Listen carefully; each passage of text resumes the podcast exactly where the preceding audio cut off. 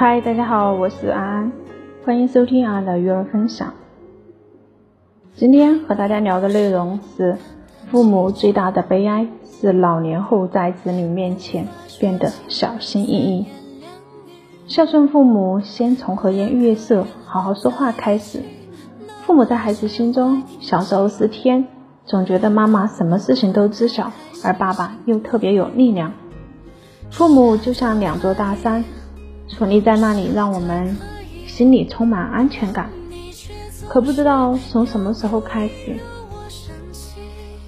这两座山不再伟岸，他们在我们面前变得小心翼翼，许多事不敢问，话不再敢大声说。小时候作业不会写，爸妈会非常生气的说：“这都不会，上课干嘛去了？”而现在反过来了，当父母因为一件事情极其简单的事反复问我们的时候，我们总会很不耐烦，告诉你多少次了，怎么还是不会呀？而他们也只是小心翼翼的陪着笑脸，或者难过，或者默默的不再吭声。他们变得越来越弱势。去年一部很火的电视剧《幸福一家人》里面有一个片段，看哭了很多人。儿子结婚以后要和家人断绝关系，他理直气壮地说：“我靠的是自己的努力，才有今天的结果。”这位儿子是医生，医院里有很多人实力都比他差，可那些人却能够靠着父母平步青云，而自己的父亲只是一个卖面的老板。儿子怒吼着。斥责父亲，每天只会问饿不饿，却不能在事业上拉自己一把。父亲听到儿子的控诉以后，愧疚的泣不成声。满头的白发的他，对儿子鞠了个躬：“对不起，我没本事，让你受委屈了。”父亲不但没有指责儿子的不孝，反而愧疚自己的无能。这一幕让多少人看了心酸呀！这也是现在很多家庭的缩影，辛辛苦苦拉扯大的孩子，埋怨父母没有本事，不能让自己飞黄腾达。锦衣玉食的父母只有在少数，普天之下更多的是普通的父母，做着普通的工作，但是为了孩子的口中饭、成长衣，他们却倾其所有。这些自认为很有本事的孩子不能理解，他们认为没有价值的东西。其实却是父母的一生。有人说，真正的成熟与年龄无关，而是从原谅父母的不完美开始的。父母也许很平凡，尤其是我们成年以后，他们在经济和事业上能帮到我们的更少。随着我们的成长，父母的眼界和观点可能也与我们格格不入，更跟不上时代的发展。如果因此而嫌弃和不耐烦，那些无法与父母和解的孩子，自己的日子也过得不舒畅，因为父母是根，根养不好，花果就很难绽放。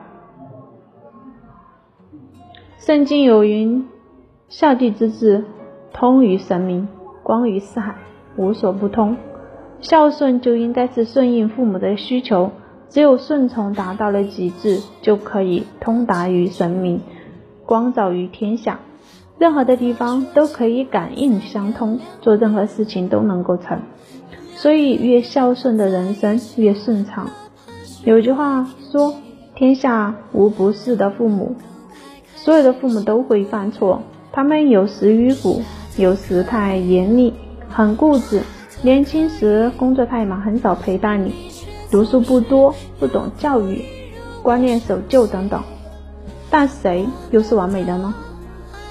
生养之恩大于天，宽容父母的过错，原谅他们的不完美，是人最基本的德性。《弟子规》里说：“亲爱我，孝何难；亲胜我，孝方贤。”父母爱我们，孝顺是天经地义的事。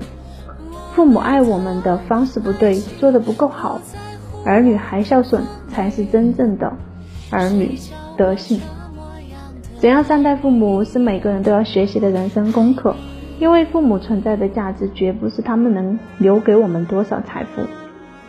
高亚麟在我家那闺女节目里面说了一句很扎心的话：“父母是我们和死神之间的一堵墙，初闻不明其意，深思深感悲凉。